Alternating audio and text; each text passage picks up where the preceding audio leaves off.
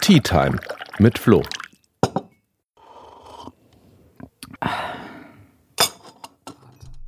Hey, herzlich willkommen zu einer neuen Tea Time mit Flo. Heute feiern wir einen kleinen Geburtstag, denn das ist die zehnte Podcast-Folge und ich freue mich, dass ihr wieder dabei seid. Für mich geht eine echt anstrengende Woche zu Ende. Ich hatte am Dienstag den Bayerischen Rundfunk den ganzen Tag für eine Reportage dabei. Die haben eine Reportage gedreht über meinen Job und mein Leben als Abgeordneter.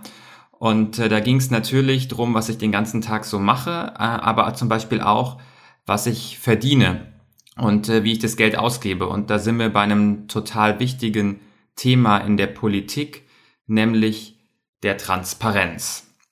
Und äh, weil die Woche so voll und so anstrengend war, gönne ich mir übrigens heute einen starken schwarzen Assam-Tee aus Indien. Aber zurück äh, zur Transparenz. Ich kann euch schon mal verraten, was ich verdiene. Das kann man natürlich im Gesetz auch nachlesen. Das sind gerade 8.657 Euro brutto im Monat. Davon gehen dann Steuer- und Sozialversicherung ab. Und wir bekommen als Abgeordnete auch noch eine Kostenpauschale von etwa dreieinhalbtausend Euro um mandatsbedingte Mehraufwendungen zu begleichen, also zum Beispiel Reisekosten, erhöhte Ausgaben für Kleidung, aber auch der ganze Betrieb des Abgeordnetenbüros. Wie genau ich das Geld ausgebe, das könnt ihr dann sehen, wenn die Reportage fertig ist. Da informiere ich euch natürlich. Aber ähm, jetzt nochmal ein genauerer Blick zur Transparenz in der Politik. Das eine ist natürlich, was wir als Abgeordnete gezahlt bekommen vom Staat dafür, dass wir unser Mandat wahrnehmen. Das andere ist, was Abgeordnete nebenher noch so machen. Und das ist oft wichtig, um einschätzen zu können, ob sie wirklich frei von Interessenkonflikten sind. Und im Abgeordnetengesetz ist geregelt, dass Nebeneinkünfte und Nebentätigkeiten offengelegt werden müssen. Leider aber nur sehr, sehr schwammig, viel schwammiger, als wir Grüne das gerne hätten.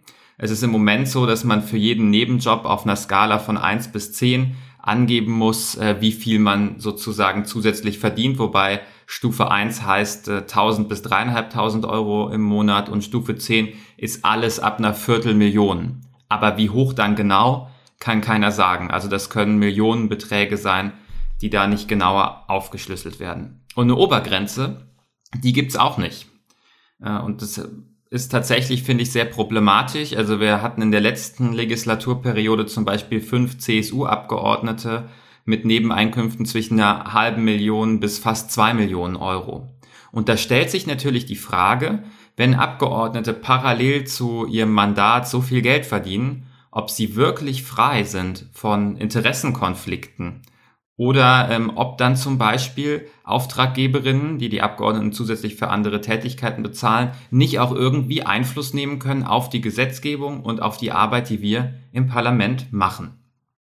Eigentlich ist ähm, die Annahme von Geschenken und von Geld äh, unter normalen Umständen streng reglementiert. Also man darf nur kleinere Präsente annehmen, aber über so Nebentätigkeiten lässt sich das natürlich umgehen. Und das passiert auch. Und äh, wir kennen einige große und kleine Skandale dazu. Ein gutes Beispiel ist, denke ich, Philipp Amthor, äh, der Aktienoptionen erhalten hat für eine Tätigkeit. Die hat er zwar dann am Ende nicht ähm, genutzt, aber da stellt sich dann natürlich die Frage, wie verändert das unser Handeln als Abgeordnete, wenn man auf einmal einen möglichen persönlichen Gewinn in Aussicht gestellt bekommt, um im Gegenzug zum Beispiel dafür sorgt, dass ein Unternehmen einen besseren Zugang hat.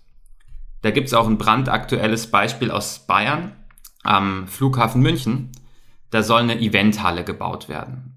Zusammen mit einem Investor. Und auf eine Anfrage von einem Kollegen von mir ist rausgekommen, dass dieser Investor, Zitat, unterstützt durch MDL Sauter, Zitat Ende, dieses Projekt vorantreibt. Und genau dieses Zitat findet sich in einem internen Dossier des Finanzministeriums.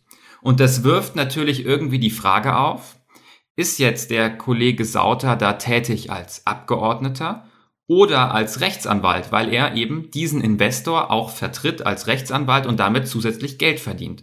Und da sehen wir, glaube ich, ganz gut, dass das ein krasses Konfliktfeld sein kann, in das man sich begibt. Und äh, im Zusammenhang mit der Covid-Pandemie ist gerade diese Woche wieder ein Fall bekannt geworden. Und schon wieder ist die Union betroffen, beziehungsweise genauer gesagt die CSU, denn es gibt gerade Ermittlungen gegen den CSU-Fraktionsvize im Bundestag, den Abgeordneten Nüsslein, äh, wegen des Verdachts auf Bestechlichkeit und Bestechung.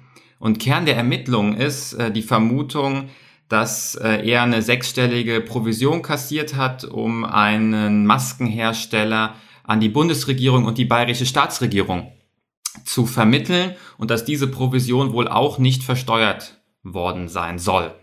Es sind ja noch Ermittlungen, es gilt die Unschuldsvermutung, aber wieder drängt sich die Frage auf, ist es da nicht vielleicht so, dass jemand seine Position als Abgeordneter nutzt, um zusätzliche persönliche Vorteile zu ziehen? Und was macht es eigentlich mit der Rolle als Abgeordnete? Denn eigentlich sind wir dafür gewählt und dafür da, nach freiem Gewissen zu entscheiden und die Interessen der Menschen zu vertreten und äh, möglichst gute Entscheidungen für die Gesellschaft zu treffen. Und nicht eben für Einzelne, die dann persönliche Vorteile gewähren. Ihr seht schon, das Thema Transparenz und Lobbyismus, das treibt mich um. Und äh, Lobbyismus gehört natürlich zur Politik dazu. Und das ist erstmal nichts Verwerfliches, denn grundsätzlich geht es bei Lobbyismus ja eigentlich darum, dass ähm, gesellschaftliche Gruppierungen, Wirtschaftsverbände und Co. ihre Haltung gegenüber der Politik zum Ausdruck bringen. Soweit ist das okay. Also ich unterhalte mich ja zum Beispiel auch gerne mit Umweltverbänden über deren Ansichten und wie wir Gesetze besser machen können, um die Umwelt besser zu schützen. Aber es ist halt wichtig, dass es bei einer Information bleibt und dass nicht durch persönliche Vorteile die Entscheidungsfindung der Abgeordneten am Ende beeinflusst wird. Und deswegen brauchen wir unbedingt sowohl im Umgang mit Nebeneinkünften als auch mit Lobbyismus bessere Transparenz und viel strengere Regeln. Beim Lobbyismus zeigt sich zusätzlich, dass wir natürlich auch ein stark unterschiedliches Feld haben. Es gibt Wirtschaftsverbände, die sind finanziell sehr gut aufgestellt. Es gibt zivilgesellschaftliche Organisationen, die haben nicht dieselben Möglichkeiten. Umso wichtiger ist es, klarzumachen, wer wann, wie und wo Einfluss nimmt. Was wir deswegen bräuchten, ist ein Lobbyregister. Also eine Liste, in die sich wirklich alle Organisationen eintragen müssen mit allen relevanten Informationen, wenn sie versuchen, Einfluss auf die Politik zu nehmen. In Bayern und Deutschland gibt's beides leider nicht und wer da bremst und blockiert, ist ganz klar CDU und CSU.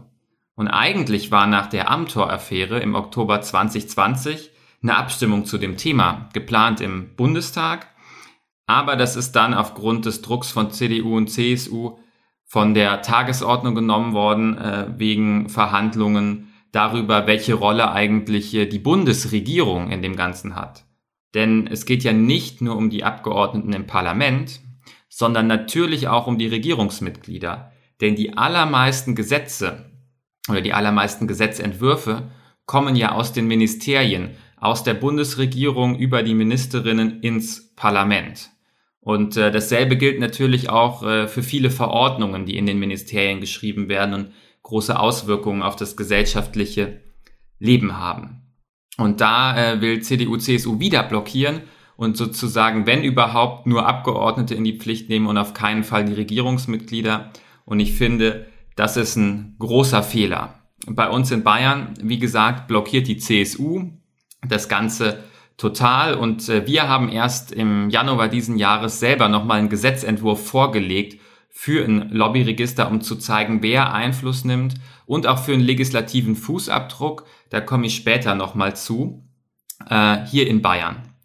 Und unsere Kernforderung ist halt, dass Interessenvertreterinnen, die sich in den äh, Gesetzgebungsprozess, in den staatlichen Willensbildungsprozess einbringen, nachvollziehbar, transparent und öffentlich geben müssen und deswegen halt auch mit den relevanten Informationen beim Parlament registrieren müssen und dass ohne so eine Registrierung auch einfach kein Zugang zu Abgeordneten oder zu Regierungsmitgliedern und wichtigen Ministeriumsmitarbeiterinnen stattfinden darf. Und ähm, es ist auch wichtig, und das schaffen wir mit so einem Lobbyregister auch, dass wir den Interessensgruppen vor allem unabhängig von ihrer finanziellen Ausstattung dann auch einen gleichen Zugang ermöglichen. Das klappt natürlich nur, wenn man es dann auch strafbewehrt. Das heißt, wer dann falsche Angaben macht oder versucht, was zu verschleiern, der muss dann natürlich auch eine Strafe zahlen. Und wir haben noch ein paar weitere wichtige Forderungen in dem Gesetzentwurf, den wir vorgelegt haben. Unter anderem, dass es eine Karenzzeit für Ministerinnen und Mandatsträgerinnen geben muss, wenn sie aus der Politik in die freie Wirtschaft und vor allem eben selbst in Lobbyverbände wechseln. Ich habe ja eben schon gesagt, Teil 2 unseres Vorschlags umfasst noch einen legislativen Fußabdruck. Dahinter ist die Idee, dass eben nicht nur wie beim Lobbyregister klar gemacht wird, wer grundsätzlich Einfluss nimmt, sondern der legislative Fußabdruck, der ist sozusagen künftig oder soll künftig Bestandteil von jedem Gesetz sein und von jeder Verordnung und aufzeigen, wer im konkreten Einzelfall wie mit welcher Stellungnahme Einfluss genommen hat. Und das würde ja das parlamentarische Verfahren viel transparenter machen. Das fängt damit an, dass äh, Stellungnahmen bei Verbändeanhörungen, die an die Regierung gehen, an Gesetzentwürfe angehangen werden müssen, dass dokumentiert werden muss, wann sich Ministerinnen zu persönlichen Gesprächen mit wem getroffen haben und äh, welche Inhalte sozusagen da für das konkrete Gesetzgebungsverfahren gefordert worden sind von den Interessenvertreterinnen. Und die Dokumentationspflicht geht dann weiter, wenn der Gesetzentwurf ins Parlament kommt äh, und auch da wieder klar gemacht werden muss, wenn die Abgeordneten im zuständigen Ausschuss sozusagen Gespräche führen oder Interessenvertreterinnen anhören, wie die sich zu dem Gesetzentwurf äußern. Und so hat man dann am Ende, wenn ein Gesetz fertig ist, eine ganz klare Dokumentation, wer sich wie in den ganzen Prozess eingebracht hat. Dasselbe das gilt äh, natürlich dann auch für Verordnungen, die von der Regierung geschrieben werden und gar nicht ins Parlament kommen. Das wäre auch für uns als Opposition wichtig, damit wir unserer Aufgabe der Regierungskontrolle vernünftig nachkommen können und eben sehen können, wer hat hier wo Interessen eingebracht und ist das jetzt aus gesellschaftlicher Sicht legitim oder werden da Einzelinteressen bevorzugt zum Nachteil der Gesellschaft. Und das würde es uns einfach ermöglichen, die Regierung effektiver zu kontrollieren und auch ähm, Gesetzgebung und Verordnungen fairer für alle Menschen zu machen. Die Ebene, wo es jetzt schon Regelungen gibt, das ist die Europäische Union. Da äh, ist es natürlich so, dass auch die meisten Lobbyistinnen unterwegs sind. Das liegt vor allem daran, äh, weil die EU zuständig ist für die wichtigen Bereiche Verbraucherinnenschutz und Handel. Und da werden natürlich unheimlich viele wirtschaftliche Interessen berührt. Deswegen gibt es da so viele Lobbyistinnen. Man schätzt ungefähr 25.000 Lobbyistinnen sind in Brüssel mit einem Jahresbudget von insgesamt anderthalb Milliarden Euro. Und ich habe es gesagt, da gibt es schon was. Die Europäische Union hat schon ein Lobbyregister beziehungsweise ein Transparenzregister. Das ist aber im Moment auf ähm, freiwilliger Basis inklusive eines äh, Verhaltenskodex. Und bisher ist es so, dass wer sich nicht registriert, halt nur auf einzelne Privilegien wie Zugang zu Gebäuden, Einladungen als Rednerin und Co. verzichten muss. Das reicht einfach noch nicht aus. Also es ist einfach zu unverbindlich, es gibt noch keine Strafen, die Datenqualität ist nicht so gut, weil zum Teil auch einfach fehlerbehaftet und äh, genaue Ausgaben über gewissen Schwellenwerten fürs Lobbying sind auch einfach nicht bekannt. Also es ist ein guter Versuch und ich bin froh, dass es schon was auf europäischer Ebene gibt. Aber das reicht noch nicht aus, sondern auch da brauchen wir noch deutlich mehr. Denn letztlich geht es ja darum, dass die Bürgerinnen die Chance haben, wenn ähm, Gesetzgebung passiert, wenn Verordnungen geschrieben werden, zu sehen, wer eigentlich in wessen Interesse handelt und ob das dann auch in ihrem Interesse ist. Das ermöglicht den Menschen eigentlich erst auch ihre Wahlentscheidung zum Beispiel nochmal vernünftig zu evaluieren und zu sehen, ähm, ob jetzt die Parteien oder dann die Fraktionen in den Parlamenten wirklich die Interessen äh, vertreten, die sie sich erhofft haben, oder ob es vielleicht eine Fehlentscheidung war. Es wäre also ein großer Gewinn für unsere Demokratie. Und ich habe gesagt gerade, es geht letztlich auch um die Bürgerinnen und Bürger. Und klar, Lobbyregister und legislativer Fußabdruck machen Politik schon viel transparenter. Aber es gibt natürlich ganz viel Handeln, gerade auf Verwaltungsebene, wo es immer noch sehr intransparent ist und wo die einzelne Bürgerin, der einzelne Bürger gar nicht so direkt Zugang zu Informationen hat. Und was wir deswegen eigentlich auch noch brauchen, ist ein Informationsfreiheitsgesetz, das dann wirklich ermöglicht, dass Bürgerinnen auch zu konkreten einzelnen Vorgängen, wenn sie ein inter berechtigtes Interesse haben, die Informationen auch bekommen können. Und elf Bundesländer und der Bund haben das schon. Und in den Bundesländern waren wir Grüne auch oft beteiligt, diese Informationsfreiheitsgesetze durchzusetzen. Und wo es aber noch fehlt, ist bei uns in Bayern. Das heißt, im Moment gibt es eben in Bayern kaum bis keine Akteneinsicht für die Bürgerinnen.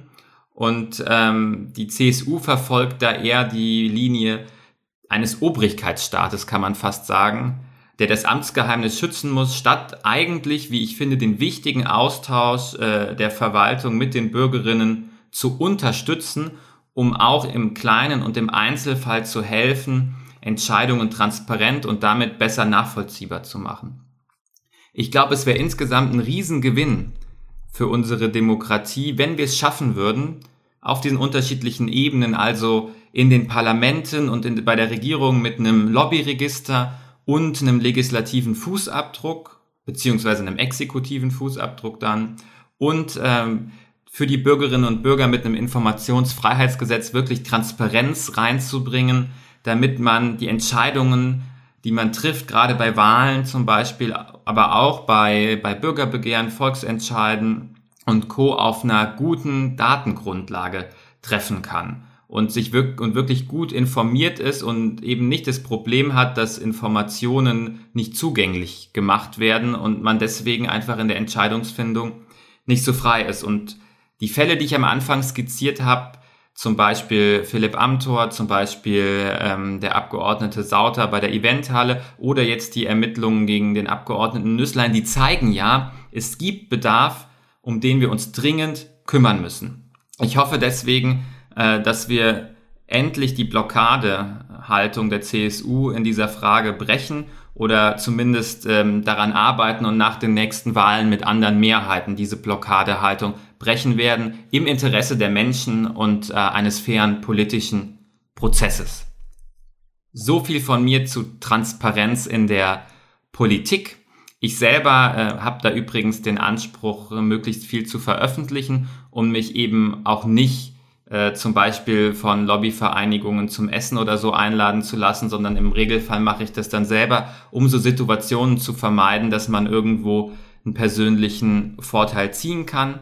Wie genau ich mein Geld als Abgeordneter ausgebe, das erfahrt ihr dann, wenn die Reportage des Bayerischen Rundfunks fertig ist. Ich äh, mache den Link öffentlich, ihr könnt dann gerne reinschauen.